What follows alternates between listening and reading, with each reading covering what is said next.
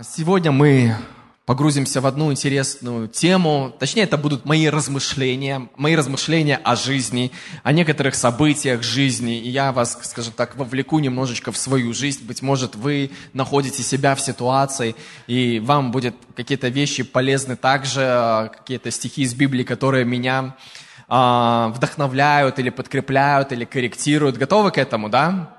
Окей, хорошо, тогда продолжим. А, знакома ли вам ситуация, когда мы сравниваем свою жизнь с другой жизнью?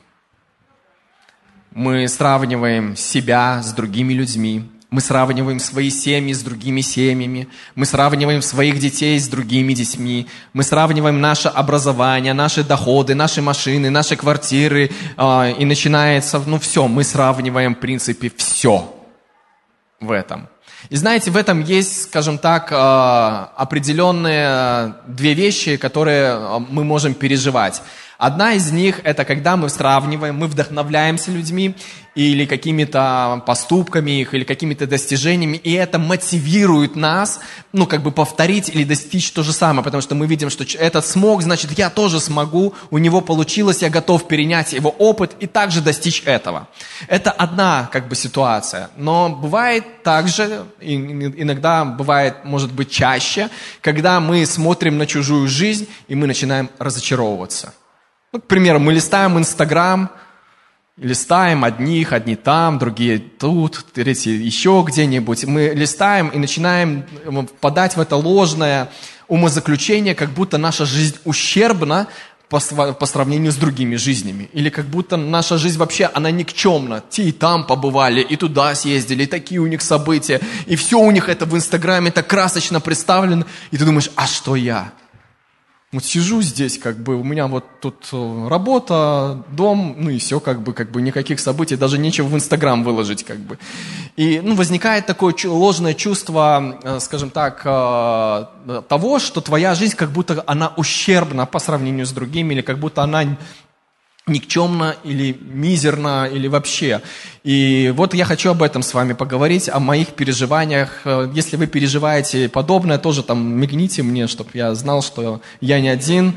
Вот. Но если вы уже перешли в новый уровень и как бы уже разобрались с этим, поддерживайте и посочувствуйте нам, мне, вот такому, кто еще переживает. Да, мы сравниваем все, мы бывает сравниваем служение. Мы ведем, к примеру, домашнюю группу, сравниваем свою домашку с другой домашкой. И одно дело, когда мы перенимаем какой-то опыт хороший, внедряем хорошие практики. Другое дело, когда мы начинаем, ну, копаться в этом, что со мной не так. Что со мной не так, что происходит, как, как, почему моя жизнь такая мизерная, и мы приходим к такому как бы ложному умозаключению. И знаете, такие вещи, они э, сбивают наш, нас с фокуса и приводят к потере внутреннего мира – ты даже не знаешь, как тебе поступать, потому что ты как бы потерялся. Ты не знаешь, что, ну, думаешь, как бы, так это у них так, а у меня вот, а у меня вот никак. И все как бы, и на этом все закончилось. Ты после вот пролистывания этого Инстаграма, при рассматривании как бы других жизней, ты теряешь фокус и не знаешь, как самому жить. Потому что жизней так много и выглядят так классно там, в Инстаграме. Вот, э, и, и это. И знаете, такие вот э, чувства не, они нас сбивают мало того, что с фокуса, они тормозят нас и не позволяют нам жить. И была такая одна удивительная история, произошла она с учениками и с Иисусом. А, один из учеников, он чувствовал себя точно так же. А, это была история, которая записана в Иоанна, 21 глава, 20 а, стих и ниже. Прочитаю вам из нового русского перевода, Иоанна 21 глава, 20 стих и ниже. Представьте себе ситуацию. Вот Иисус уже воскрес, Он является учеником, Он ходит с ними, разговаривает с ними, там какие-то наставления дает с ними. И вот есть его один из учеников Петр. Вы знаете, это был такой горячий ученик Иисуса Христа.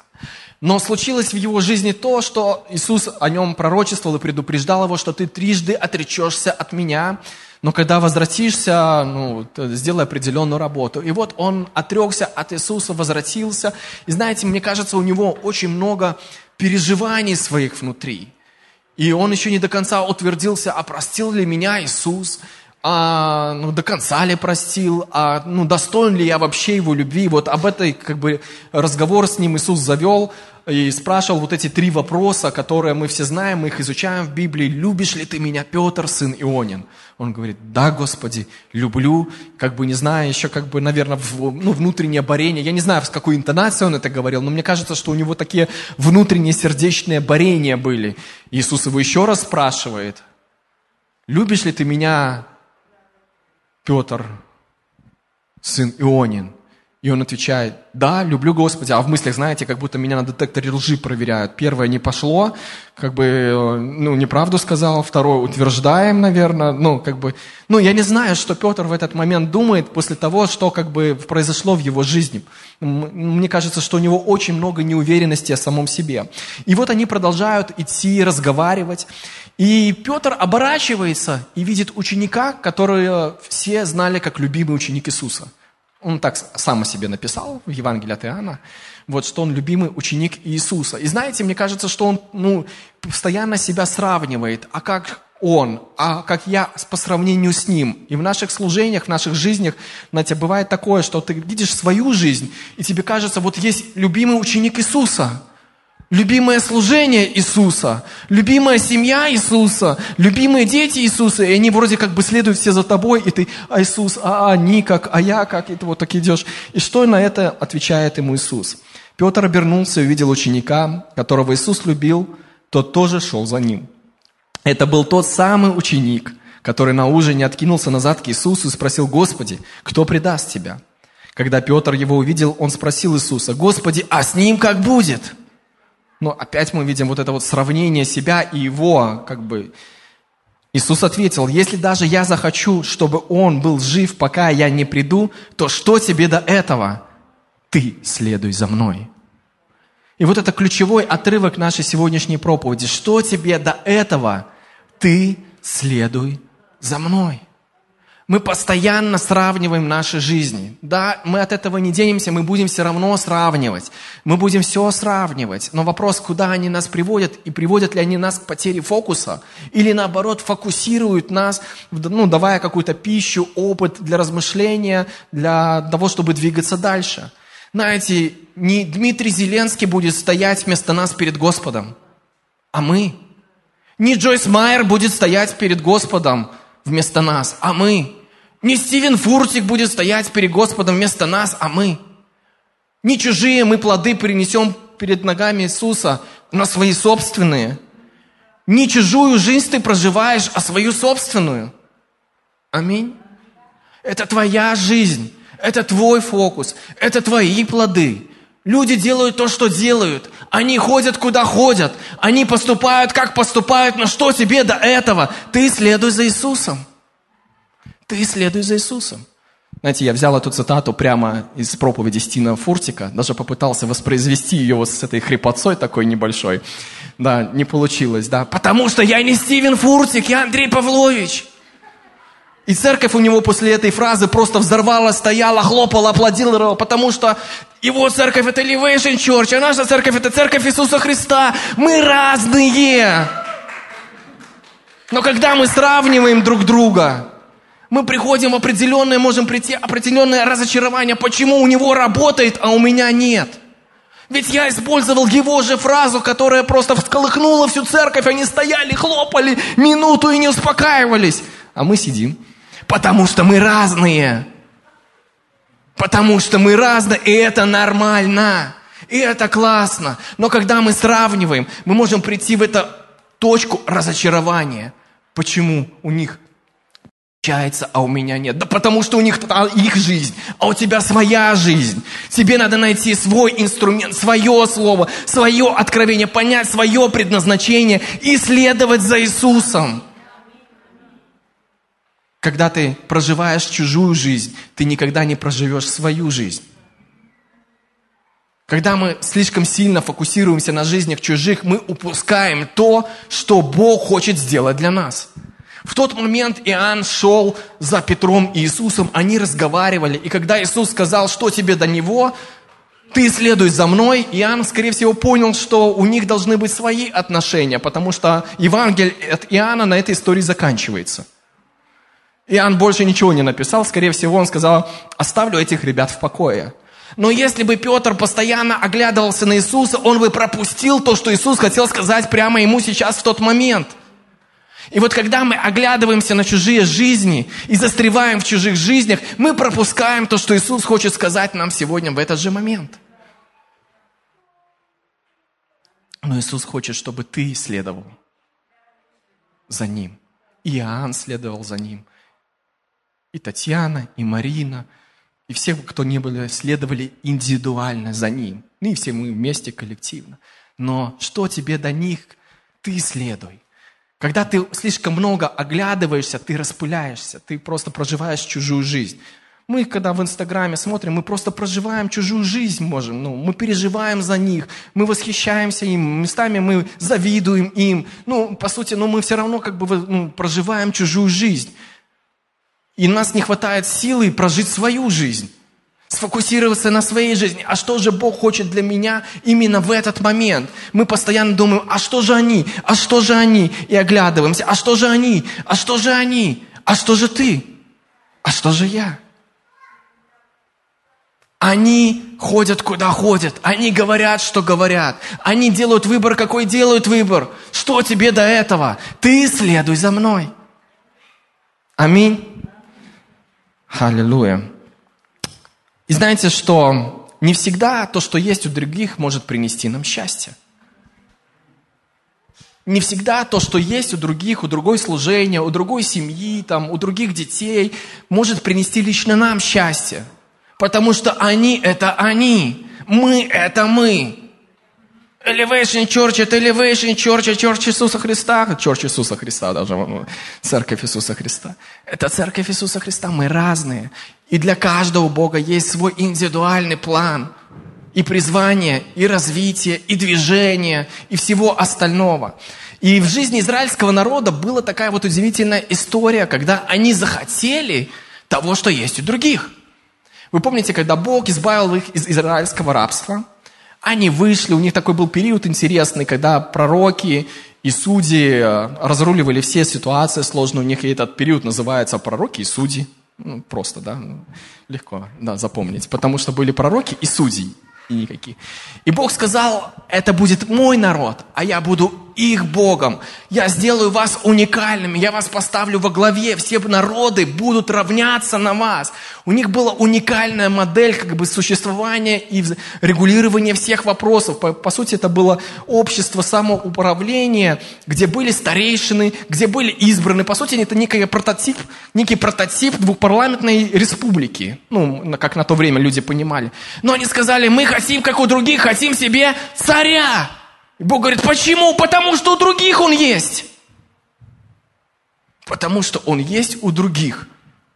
И Господь говорит, ладно, хотите царя, будет вам царь. Ну, я писал что царь, какие полномочия царя и какие полномочия всех остальных. То есть дал им хотя бы тоже как-то ориентир. И мы видим в истории израильского народа, что только два царя у них были такие, ну, самые величественные. И больше этого, ну, сильного величия уже Израиль так не достигал. Это был царь Давид, который, ну, очень много о нем сказано. Это, наверное, единственный царь, о котором очень много сказано. Царь Соломон, ну, и потом мы видим, что история Израиля, она так шла с переменными успехами, то ниже, то выше, то почти совсем ничего не осталось, но Бог по милости их обратно собрал, вернул, потому что они захотели чего-то, с чего не было у них, но было у других.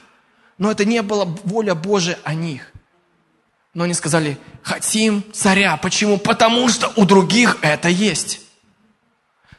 И знаете, очень, мы люди очень такие интересные а, с вами. История про, про царя и как они просили записана в 1 царство 8 главе. Можно прочитать там с 4 по 10 стих. А, знаете, есть и другая ситуация, когда человек в Библии попросил то, что есть у другого, и это было благословено Богом. Представьте. А была история двух пророков, или и Елисей. И да, и э, Елисей, ну давайте прочитаем, чтобы сразу быть в контексте. 4 царство, 2 глава, 9 стих. 4 царство, 2 глава, 9 стих. «Когда они перешли, Илия сказал Елисею, проси, что сделать тебе, прежде я буду взят от тебя. И сказал Елисей, дух, который в тебе, пусть будет на мне вдвойне. И сказал он, трудного ты просишь, Если увидишь, как я буду взят от тебя, то будет тебе так, а если не увидишь, не будет. И из истории дальше мы знаем, что Елисей не отходил от Или ни на шаг, не спал, не ел, возможно, никуда не отлучался, потому что мало ли в этот момент Илия будет возноситься, пока не получил а, того, чего хотел. И эта ситуация, вот она как бы благословение. Елисей захотел двойного помазания Илии и получил. Захотел то, что было у другого, и это было благословено. Но чтобы нам отличить первую ситуацию от второй, нам нужна мудрость. Поэтому благословляю вас в познании мудрости, потому что ситуации разные бывают. И не все, что мы хотим, может принести нам пользу. Но есть вещи, которые принесут нам пользу. Бог говорит, возжелай этого, проси этого, хоти этого. Но чтобы отличить первое от второго, нам нужна мудрость. Потому что я вашей жизни не знаю, я свою до конца еще не изучил. Э, мне тут надо, возможно, тоже много мудрости, чтобы понимать на самом деле, что же мне нужно в жизни, а что нет. Вот, поэтому нам нужна мудрость от Бога, чтобы понимать, как развивается наша жизнь, куда она движется, к чему нас Бог призывает, чтобы не, знаете, не тратить нашу жизнь на то, что есть у чужих, которое нам не принесет пользы. И знаете, что мы с вами такие вот э, интересные, что когда у нас нет, а других есть, нас это бывает печалит и приводит в уныние. Но бывает и такое, что у нас есть, а у других нет, и это нас все равно приводит в уныние. Удивительные мы с вами люди – да? А хотите узнать, как это чаще всего проявляется? Я вас заинтриговал немножко? Да, дайте мне хотя бы реакцию какую-нибудь. Скажите, да, хотим, да, спасибо, спасибо, да. А, я ну, увидел, да. А, это проявляется чаще всего в командной работе или в служении. Когда у тебя есть, а у другого еще не достиг какого-то определенного уровня, ты раздражаешься, почему тот не может сделать, как сделал ты. Ну, к примеру, Человек опаздывает, а ты приходишь вовремя. Ну что, трудно прийти вовремя? Это же так легко. Ну, те, кто приходят вовремя, раздражаются от тех, это, а те раздражаются от тех, потому что те раздражаются. Ну, как бы. Или ты делаешь работу качественно, а другой, ну, не может так сделать. Как ты думаешь, ну, почему он не делает так, как я делаю? Это же так легко! Ну, и все просто. И мы начинаем раздражаться, потому что у нас есть, а у других нету. И бывает такое, что, ну, например, ты там, Бог тебя призвал служить определенной категории людей, ты собираешь команду, а команда вообще сыпется. И твоя как бы естественная реакция вот на эти внешние проявления, то, что команда вообще сыпется, а оно мне надо, как бы и я пойду, да. Но знаете, Бог мне как-то дал одну фразу, которая очень мне сильно помогает, э, чтобы Бог говорил, э, ну, как лично мне сказал, что не позволяй себе спотыкаться о недостатке других людей. Потому что у тебя есть свои недостатки, о которых другие могут споткнуться. Если Бог нас просвещает своим рентгеном, нам есть много чем работать. Однажды я так стоял в присутствии Божьем, молился, мне так классно было, просто замечательно. Вы знаете, как вот в присутствии Божьем ты просто просто это слово наслаждаешься присутствием. Я стою такой, кажется, все хорошо, жизнь хороша, и я хороший. И думаю, Господь, какой же я тебя хороший. И вот зря я так сказал Господу в его присутствии, потому что через пару недель Бог просветил меня своим рентгеном, и, ну, как бы, и прошел я через ситуацию, где Бог мне показал, что, ну, еще надо работать э, напильником над некоторыми аспектами моего характера. Да, да. Поэтому у каждого из нас есть свои недостатки, и нам надо работать, но мы с вами не должны спотыкаться о недостатке других людей, потому что у нас свои есть.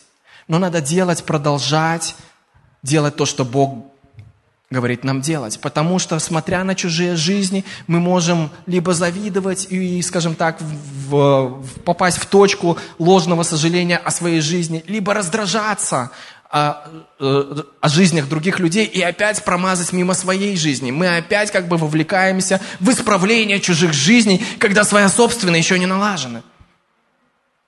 Еще мне очень нравится отрывок из Библии, который говорит о том, что если ты сильный, то ты можешь сносить немощи слабого. И наша сила, как раз-таки, мне кажется, проявляется в том, насколько хватает у нас запаса терпения на, на людей. Есть даже, ну, скажем, такая интересная а, неканоническая притча, которую э, иногда там служители рассказывают, что служить Богу классно, если бы не эти люди. Но, вот. Но понимаете, да, кто служит, сталкивается в командах, это может быть где угодно. Ты можешь быть в школе, пытаться учиться хорошо, но весь класс забил на учебу, просто-напросто вот этим словом. А, оставил ее просто позади, и им неинтересно. И ты можешь стараться, стараться, а потом в конце момента сдаться и сказать, да ну его, кому это надо, если все так делают. Такое тоже бывает. На работе это может проявляться, когда ты пытаешься работать, какие-то стремиться к чему-то, а на работе всем как бы все равно. И ты можешь спотыкаться постоянно спотыкаться об вот это несовершенство системы, культуры компании, команды и так далее. Но что тебе до этого? Люди поступают, как поступают, люди принимают решения, какие принимают решения. Но что тебе до этого? Ты следуй за Иисусом.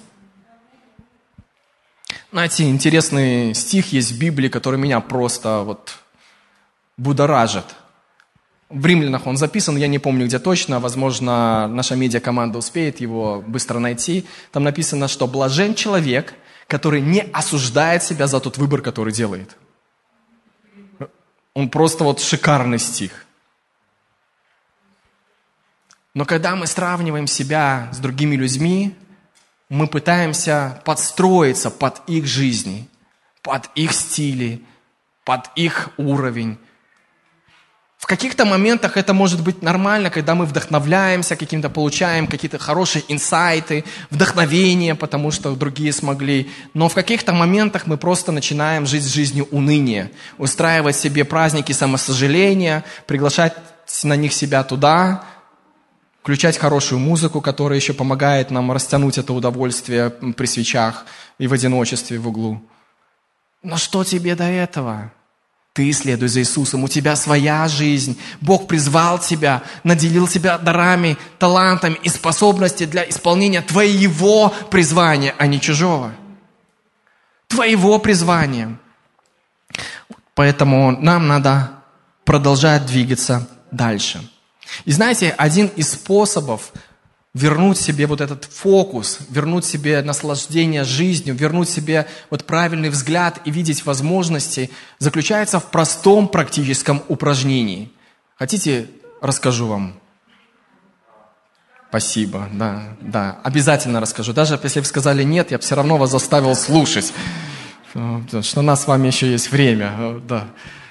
А, это упражнение называется благодарность. Когда ты просыпаешься утром, встаешь и говоришь, Господь, спасибо тебе за этот день, за эти возможности, за мою жизнь, за мою семью, за моих детей, за мое служение, за мою страну, за что угодно, что вы посчитаете в тот момент ценным. И это возвращает вас в правильный фокус. Это позволяет вам видеть возможности, а не концентрироваться на недостатках или убытках. Потому что когда мы сравниваем, нам кажется, что у нас вообще ничего нет по сравнению с другими. Но когда мы начинаем благодарить Бога, мы видим, сколько много нам дано.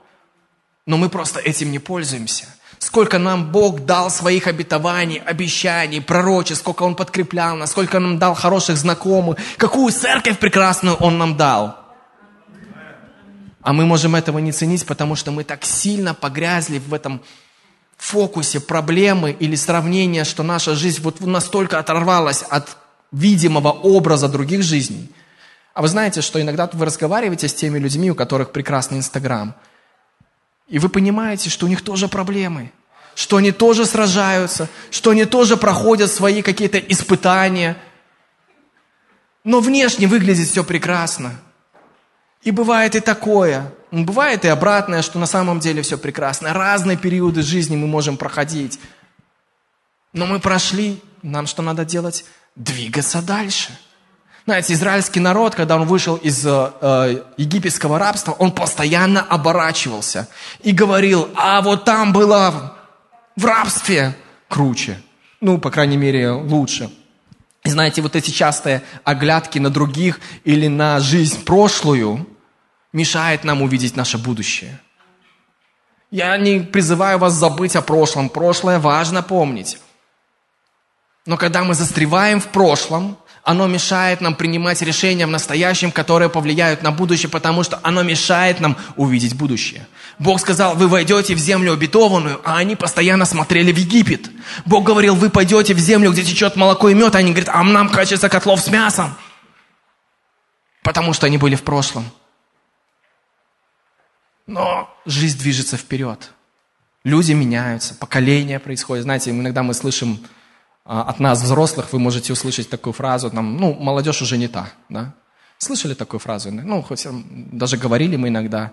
Знаете, я вам открою вторую часть правды. Да и взрослые уже не те. Потому что те, та молодежь, которая не та, выросла в тех взрослых, которые не те, и их сменили новые и новые. И это полнота правды. А вообще первый раз эту фразу, знаете, кто сказал?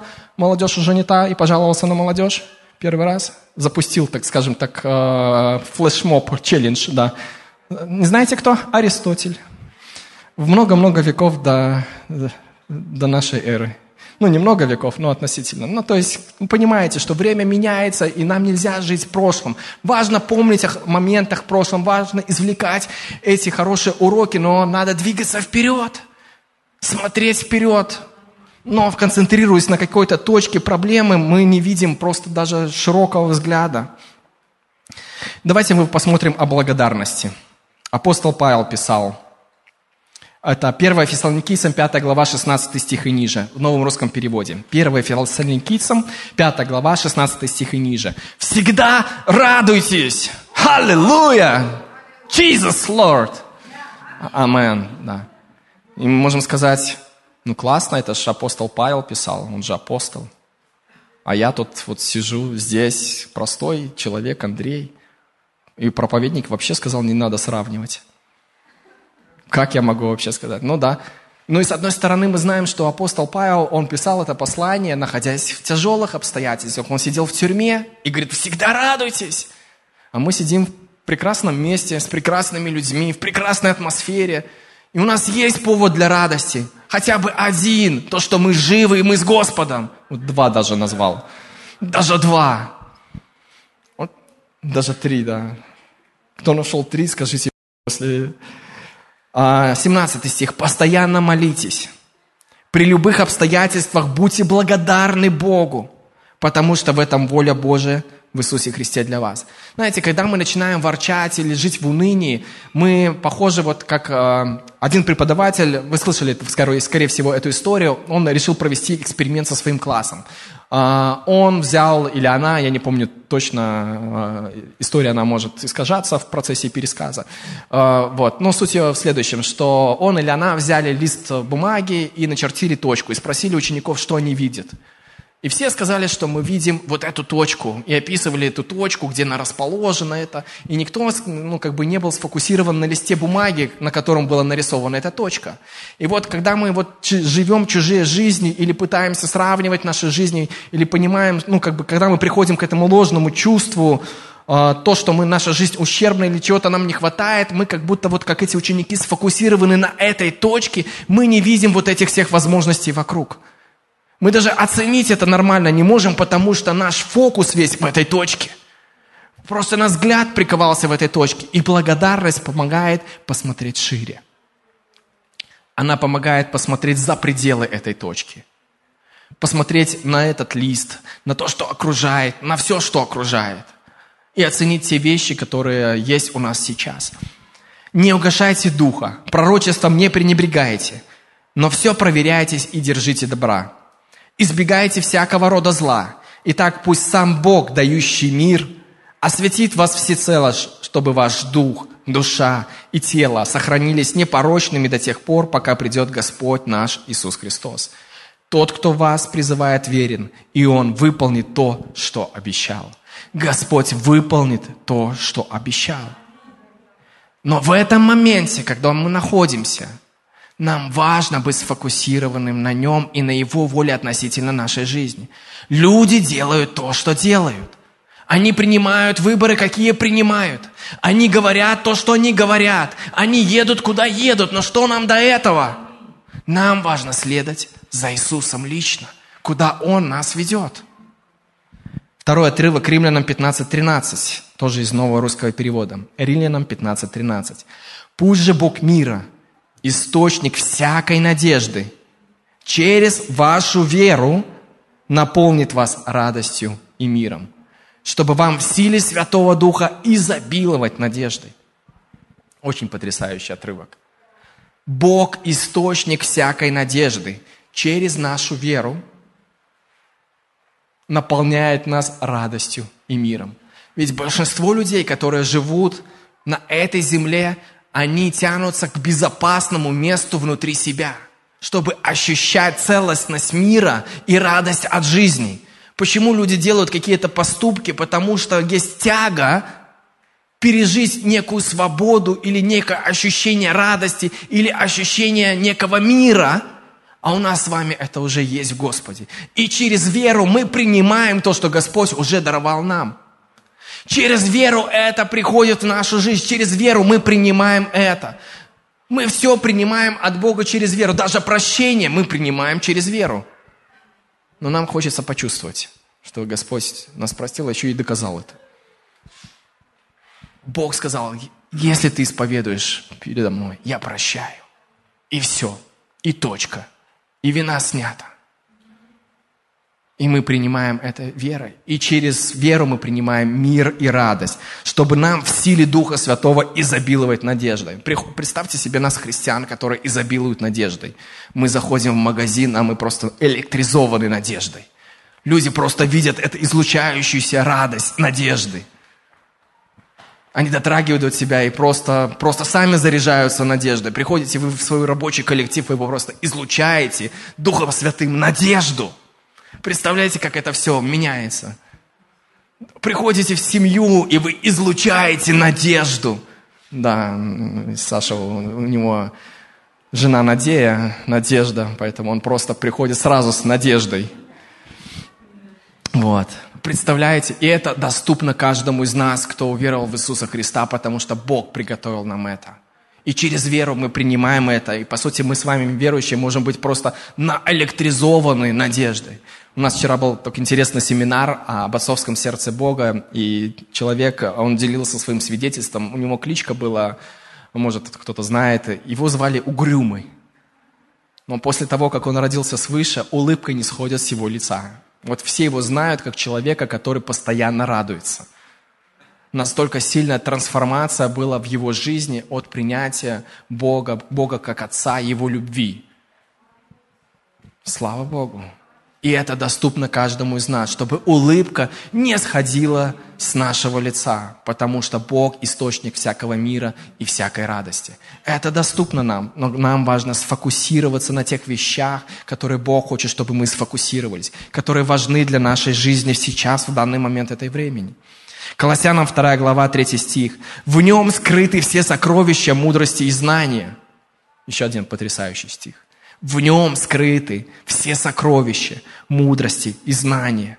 Я говорю вам об этом, чтобы никто не смог обмануть вас крачевыми словами. Пусть меня и нет с вами физически, но духом я с вами, и меня радует ваша сплоченность и ваша твердая вера во Христа. Поэтому, раз вы приняли Господа Иисуса Христа, то и живите в Нем. Не живите в чужой жизни, живите в жизни Иисуса Христа. Живите в Нем, Таким образом, вы свою собственную жизнь раскроете. Мы свою собственную жизнь раскроем только через жизнь Иисуса Христа, которая в нас. Потому что Он знает наш дизайн и как Он нас сотворил. Он может подсказать, Он может надправить, Он может, где надо, напильничком подшлифовать, как меня. Наждачечкой, может быть, ну, в зависимости от степени запущенности, да. Пускайте корни и растите в нем. Пусть вера, которой вы были научены, набирает вас силу, и пусть благодарность переполняет вас. И знаете, для меня один из признаков того, что вера переполняет вас, это потому что благодарность переполняет вас.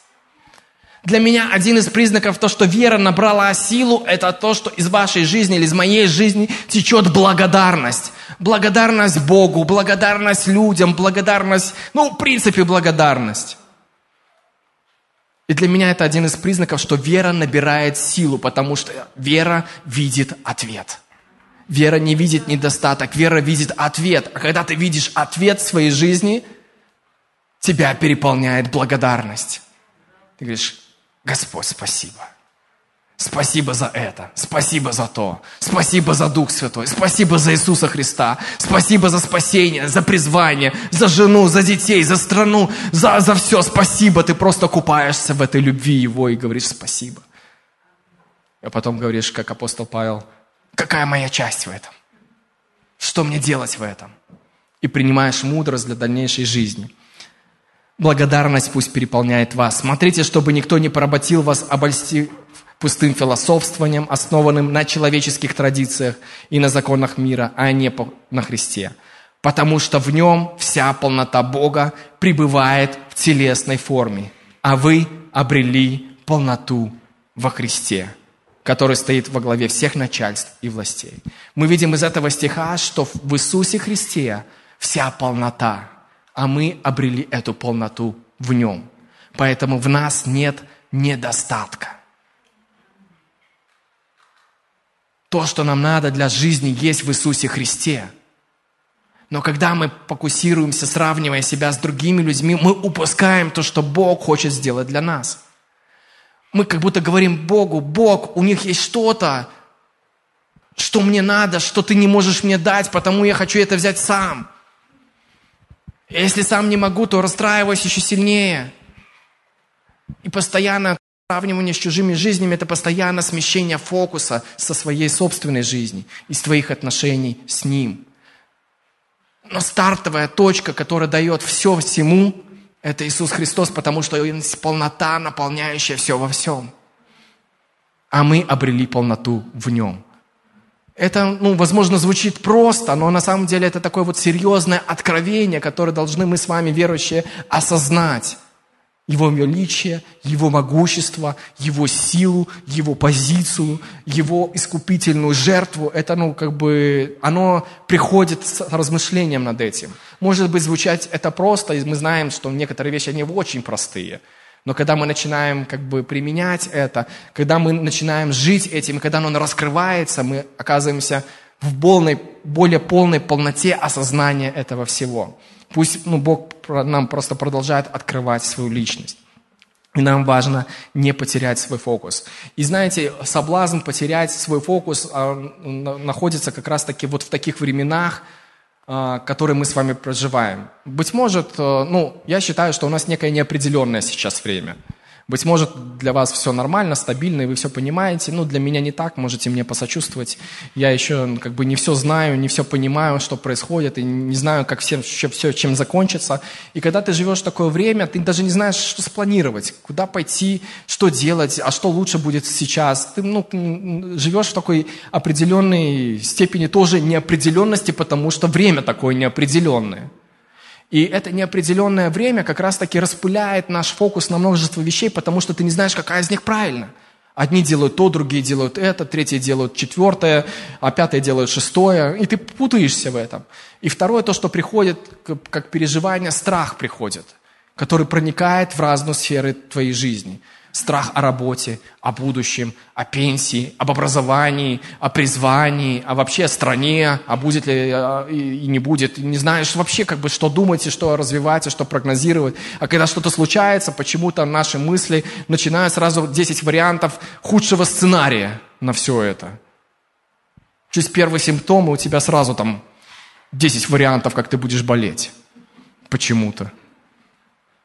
Ну, ну так вот случается, и нам надо работать с этим, надо менять наше мышление, нам надо исправлять это Словом Божьим, и нам надо держать важный фокус на важном, свой фокус на важном. Потому что вот эти вещи, они распыляют нас до такой степени, что в конце ты хочешь просто сказать, а надо это вообще что мне? Надо вообще что-либо делать. Это знаете, как, к примеру, как взять такой вот большой кусок хлеба. Ну, представьте такой вот с размер с эту кафедру да, такой кусок хлеба, представляете, и берете вот такой кусочек масла, как в столовой выдавали, там, норму, и пытаетесь намазать масло вот на весь этот кусок хлеба.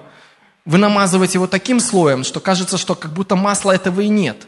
потому что все усилия распределены или размазаны по всей площади. И вам кажется, что в вашей жизни то же самое. У вас есть кусочек масла и столько много вопросов, которые надо решить, и вы размазываете все свои усилия по всему этому, по всей этой площади, а в результате кажется, что ничего и нет.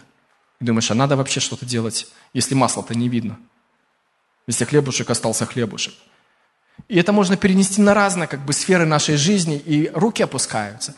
Но когда ты сфокусирован, когда ты понимаешь, что главное себе сейчас, твоя жизнь приобретает смысл и импульс. Поэтому нам важно, критично важно держать фокус на главных вещах. Расскажу вам одну историю. Произошла э, реальная история в, в одной стране, прочитал ее в одной умной книжке.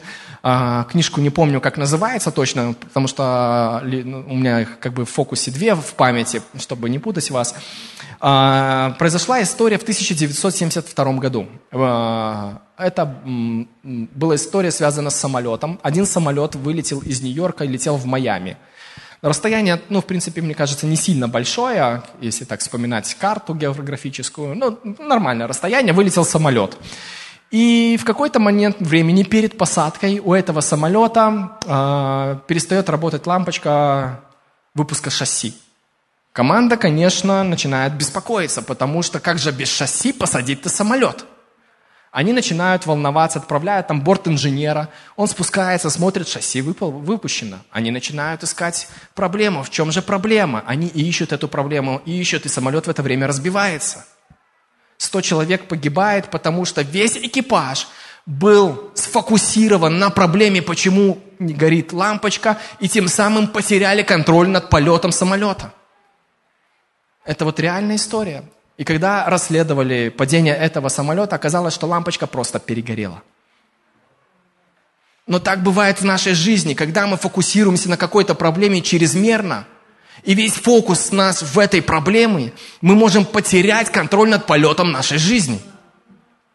Да, может быть, одна лампочка перегорела, может быть, другая не горит, может быть, у вас целый набор лампочек, которые требуются замены или требуется внимания.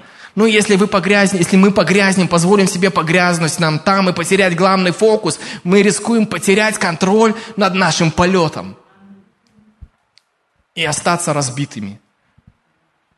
Но фокус на главных вещах позволяет нам видеть картину в целом. Да, наша жизнь не идеальна. Да, мы проходим трудности. Да, периодически у нас звучит там пожарная какая-нибудь тревога. Да, у нас мигает, там мы можем садить этот самолет, когда у нас там просто красные фонари одни такие.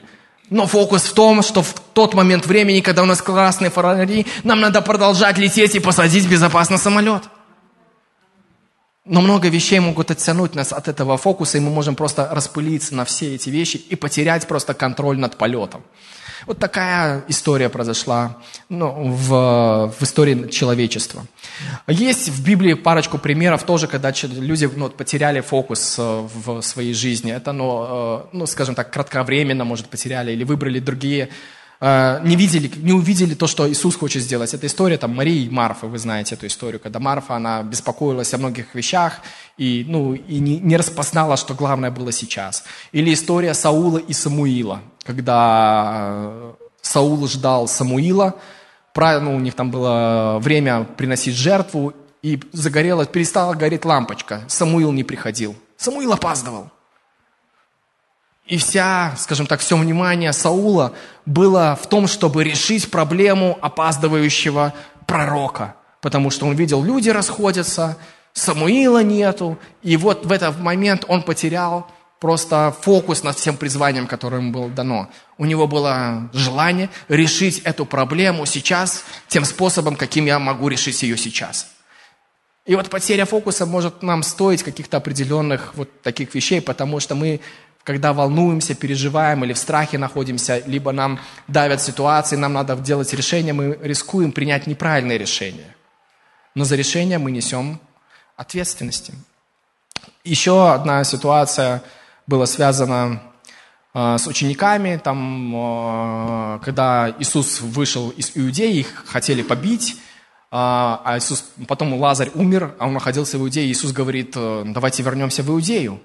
Э, ученики Иисуса думают, ну как же мы вернемся в идею, мы только что вышли из нее, а там нас хотели побить камнями, ну, убить.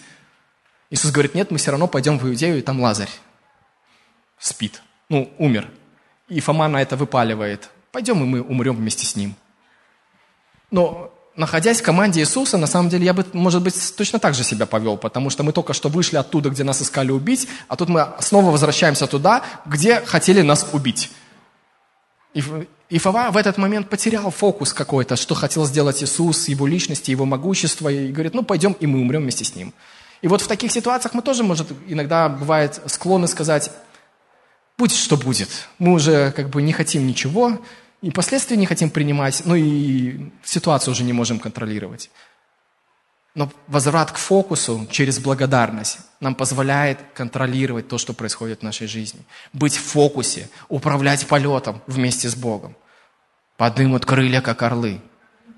Побегут и не устанут. Побегут и не утомятся. Аминь.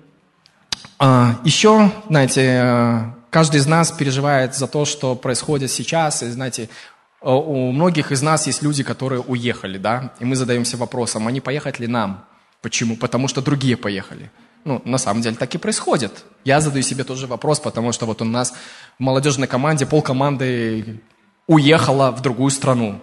И ты думаешь, ну, а что мы, как бы, какие решения? И мы вот начинаем из-за того, что мы сравниваем наши жизни, мы начинаем задавать себе конкретные вопросы. И это, в принципе, нормально. И знаете, э, ответ заключается в том, что у каждого из нас есть свое место, где Бог себя хочет видеть. И это твое место. Люди едут, куда едут. Люди принимают решения, какие решения принимают.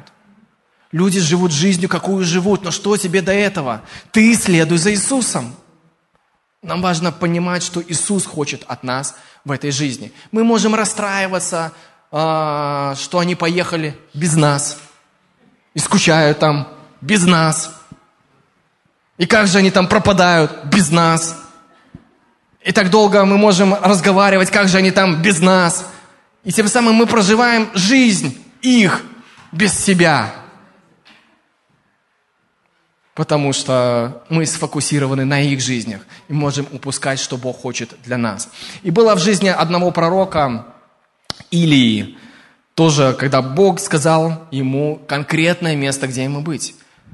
Бывает так, что, возможно, Бог дает право выбора человеку, где ты хочешь быть, и Бог говорит, я благословлю твой любой выбор, который там сделаешь. Бывает такое, бывает время, когда Бог говорит, что твое место именно там, где я тебя вижу – и вот в, мес, э, в истории Или, это 3 царство 17 глава, 2 стих и ниже, 3 царство 17 глава и ниже, э, Бог обращается к Илии. «Пойди отсюда и обратись на восток и скройся у потока Харафа, что против Иордана. Из этого потока ты будешь пить, а вороном я повелел кормить тебя там».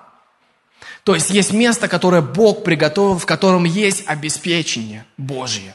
Это место там, где Бог тебя видит – я повелел кормить тебя там. Это там для тебя может быть там, или там, или там, а может быть здесь, или там, или здесь. Но это твои отношения с Господом. Тебе надо услышать от Него, где Бог видит тебя, где твое там. Оно может быть здесь, может быть там, может быть там, я не знаю. Иногда Бог дает мне какие-то информацию о другой жизни, иногда не дает. Иногда это скрыто между Богом и человеком.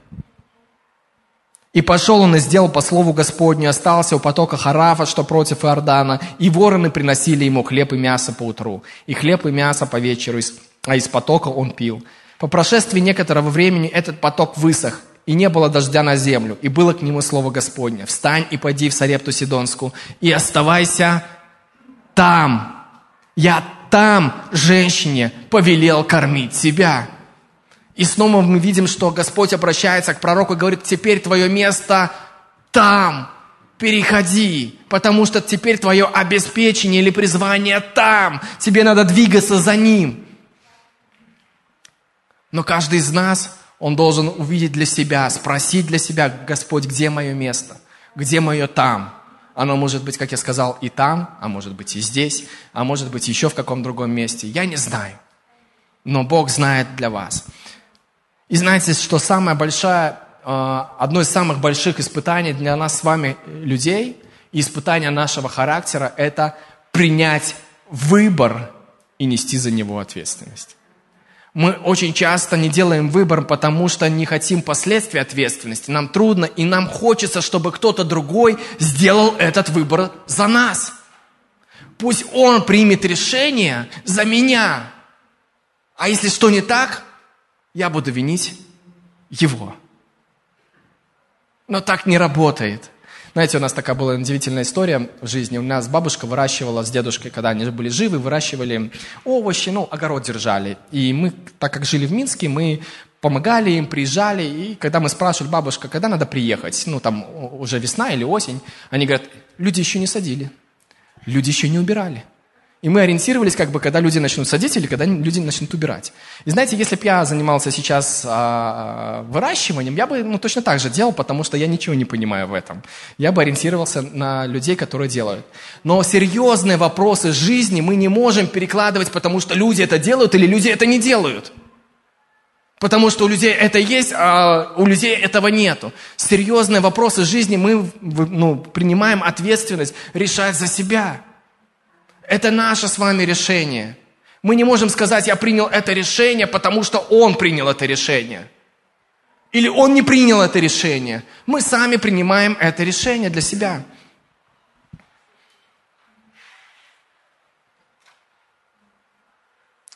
Здесь такая интересная фраза, что в то время как Моисей слушал Бога, а Аарон слушал всего народа. Но последствия были для каждого разные. Нам надо слушать Бога, что Бог будет говорить. Да, важно прислушиваться к мнению, к мнению компетентных людей, собирать разные мнения, но решение принимаем каждый из нас сам. В Библии есть очень шикарный отрывок. Римлянам 14 глава, 12 стих. В новом русском переводе. Римлянам 14, 12. Каждый из нас ответит перед Богом сам за себя. Я не знаю, ожидали вы ли другое здесь окончание, но это было ожидаемо, сам за себя. Поэтому не будем больше судить друг друга, что кто-то там, а кто-то здесь, или что-то сделал, или что-то не сделал. Лучше смотрите за собой, чтобы не делать ничего такого, из-за чего ваш брат может споткнуться и упасть. Каждый из нас, он Вадим Духом Святым, и нам надо учиться опираться на то, что Бог говорит в нашей жизни. Искать это место там, сверять свою жизнь с Божьей волей относительно нас. Принимать свои собственные решения, потому что зрелость нашей личности как раз и заключается в том, что мы способны принимать серьезные решения относительно нашей жизни и нести последствия за эти решения. Есть такое упражнение, знаете, ходить по бревну. Кто-нибудь э, делал такое упражнение? Знаете кто ходить по бревну, когда оно низко лежит, когда оно вообще на земле? Но когда, чем выше оно поднимается, тем страшнее даже залезть на это бревно. И вот наша жизнь, она связана как-то вот, э, э, наше влияние жизни может быть тоже связано вот с высотой этого бревна. Чем выше ты поднимаешься в какой-то позиции лидерства или влияния или служения, тем сложнее принимать решения на этом бревне. Даже ступить иногда страшно на это бревно. А когда ты находишься внизу, так смотришь на это бревно, так, что тут принимать решения? Я тут три раза могу пройти, четыре и пять, и сколько надо могу пройти и не упасть. И это проверка нашей личности, нашего характера. Нам надо взрослеть тоже в принятии решений, не перекладывать их ни на кого, ни на пастора, ни на служителя, потому что ответственность за свою жизнь мы будем нести сами. У служителя свои ответственности, у пастора свои ответственности, ответственность за то, что они делают. Каждый сам будет ответственен за то, что он делает. Люди делают то, что делают. Люди говорят то, что говорят. Люди живут, как живут. Они едут, куда едут. Но что тебе до этого? Ты следуй за Иисусом. Аминь. Давайте коротко помолимся. Господь, мы Просим Тебя, чтобы Твое водительство, оно было явно для нас, особенно в такие времена.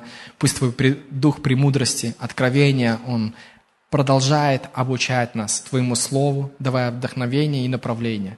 Господь, мы благословляем друг друга, мы благословляем наши дома, Господь. Спасибо Тебе за то, что Ты расположен к нам, и Ты сделал все необходимое для того, чтобы мы достигли цели. Мы всю славу и честь отдаем Тебе.